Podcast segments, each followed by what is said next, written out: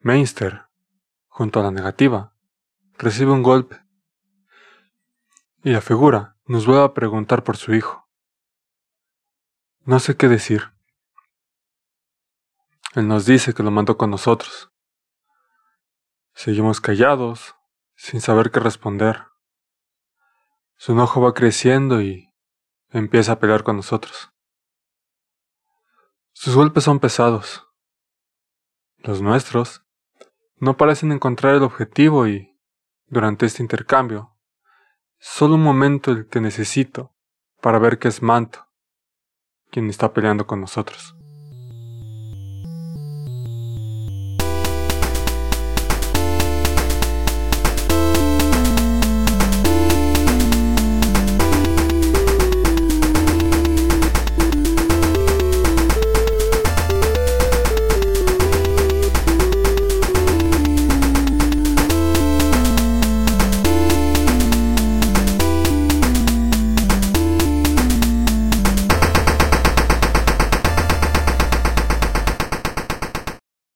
Y esa capa se parece a la membrana que sostenía Hikari.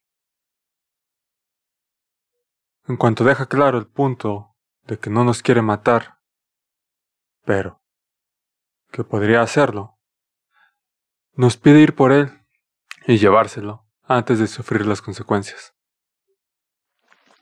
El camino de regreso es confuso y complicado, pero al menos logramos regresar al lugar donde cayó la señorita Cesoria.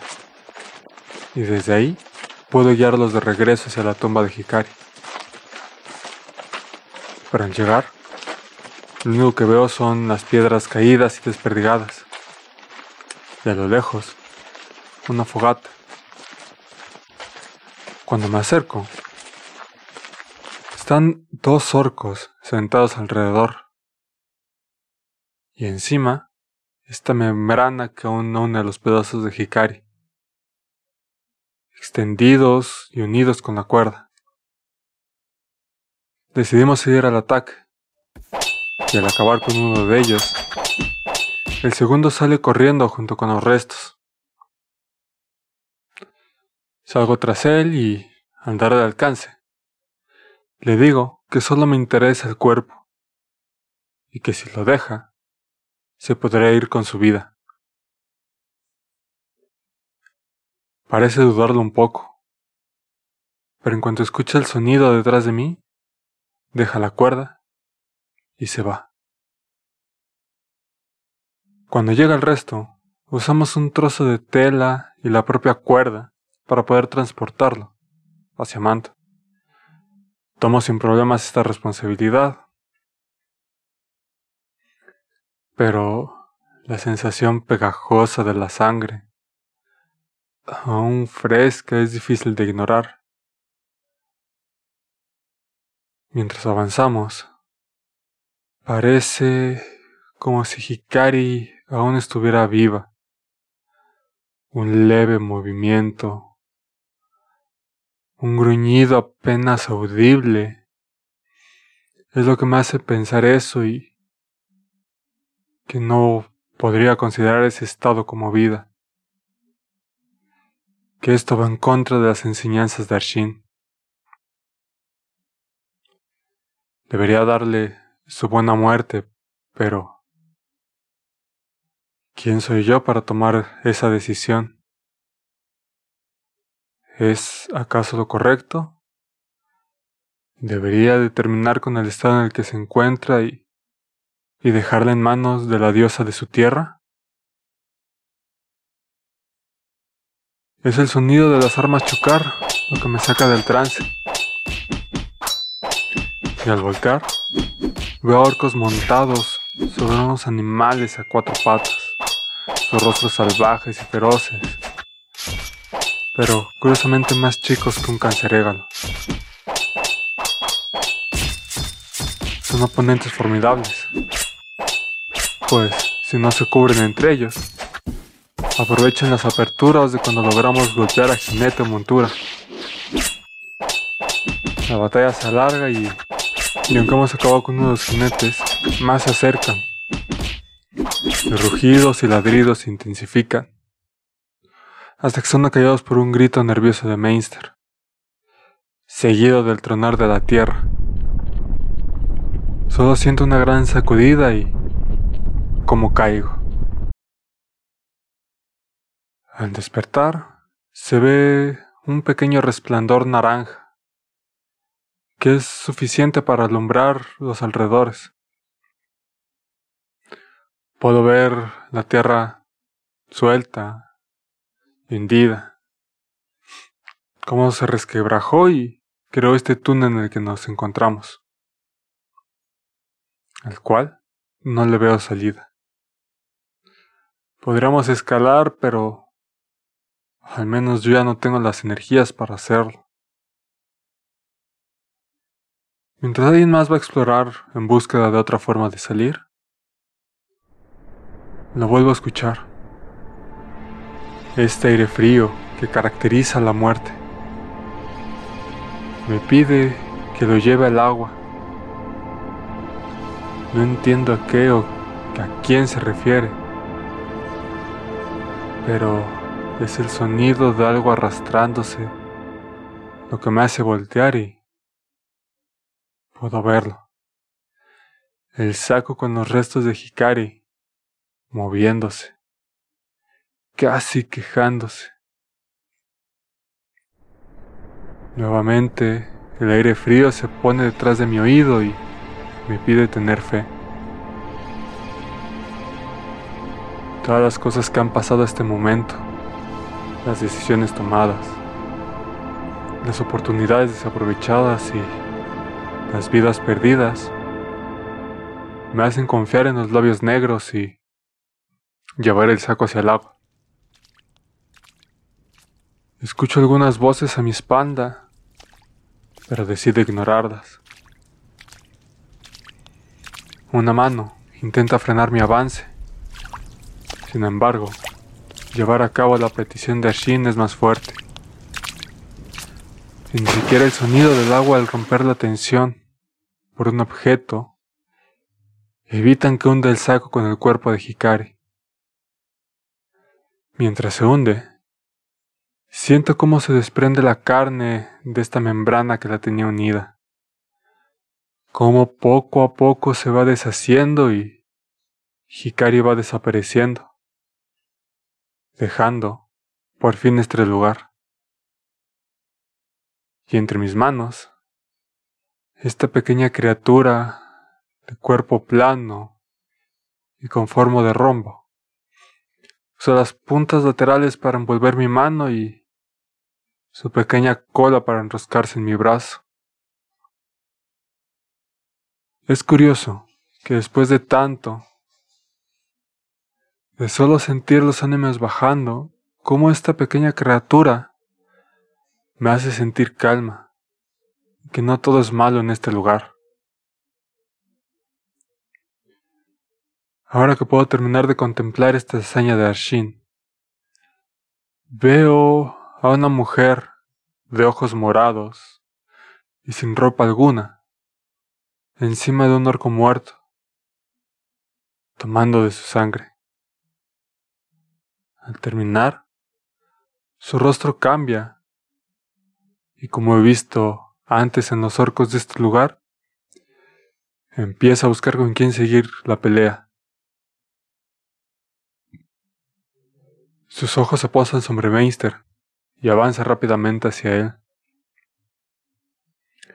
Pero apenas está llegando, cuando de la nada sale esta pequeña criatura de orejas puntiagudas que porta un par de armas, las cuales usa para repelerla y cortarle una de sus manos. Mientras se encuentra en el piso inconsciente, la amarran y Mainster le ordena a este ser que, la vigile, que cualquier movimiento extraño es señal para acabar con su vida. Mainster se acerca a mí en búsqueda de consejos sobre lo que hacer con ella. Le respondo que habrá que interrogarla y, si no presenta una amenaza, siempre es bueno tener a alguien más de nuestro lado. Así, cuando despierta, Le pregunto por su nombre. Dice llamarse Ixai, que es una reina y que fue engañada para tomar su forma actual. Que no sabe cómo llegó aquí, pero que no desea hacernos mal a nosotros, que nada le hemos hecho. Se disculpa por su ataque, ya que fue la sangre que tomó la que la llevó a ese estado. Antes de decidir confiar en ella, tomamos la idea de mandarla a una prueba, a investigar el resplandor que se ve a través de la grieta que está en el agua. Todo, sin avisarle de los peligros que allí le esperan. Mientras esperamos a que regrese, Melena decide hacerse cargo de ambos bebés colgándoselos a su espalda.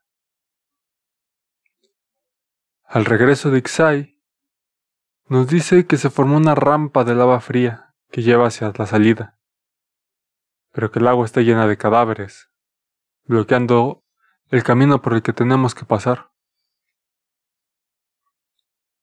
Decidimos que sean Ixai y Frasnor los primeros en pasar, dejando espacio abierto lo mayor que se pueda para Melena y los bebés.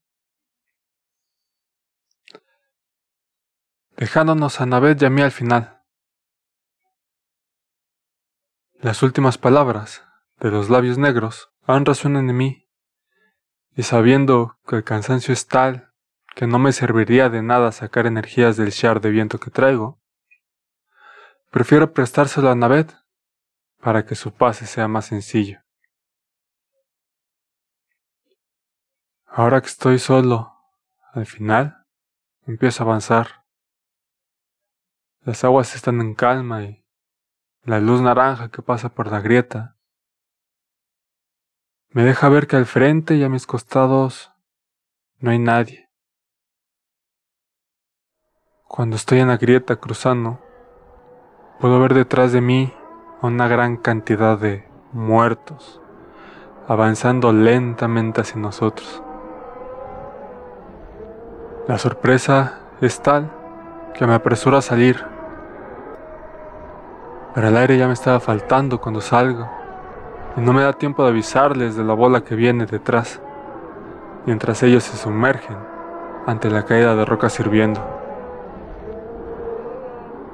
No pasa mucho cuando regresan a la superficie. Es el terror y el espectáculo tal que todos estamos paralizados, viendo las rocas caer peligrosamente cerca de nosotros. cuando siento que algo me toma del pie me hunde. La masa de cadáveres es la causante de esto. No vale la pena pelear y prefiero mantener la fe, dejando que me rodeen, apagando la luz naranja encima de mí, robándome un aliento y cediendo el último.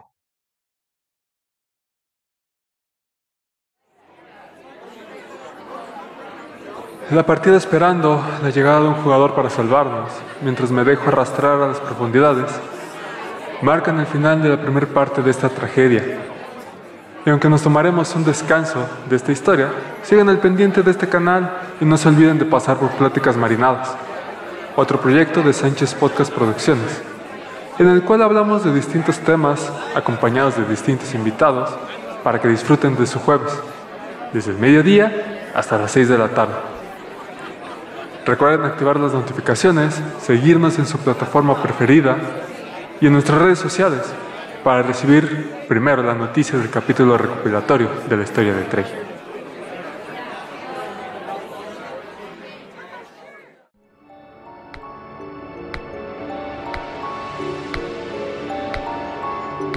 El Rincón de Solticísima es una producción de Sánchez Podcast Producciones, grabado en la Ciudad de México en Kivas Studio.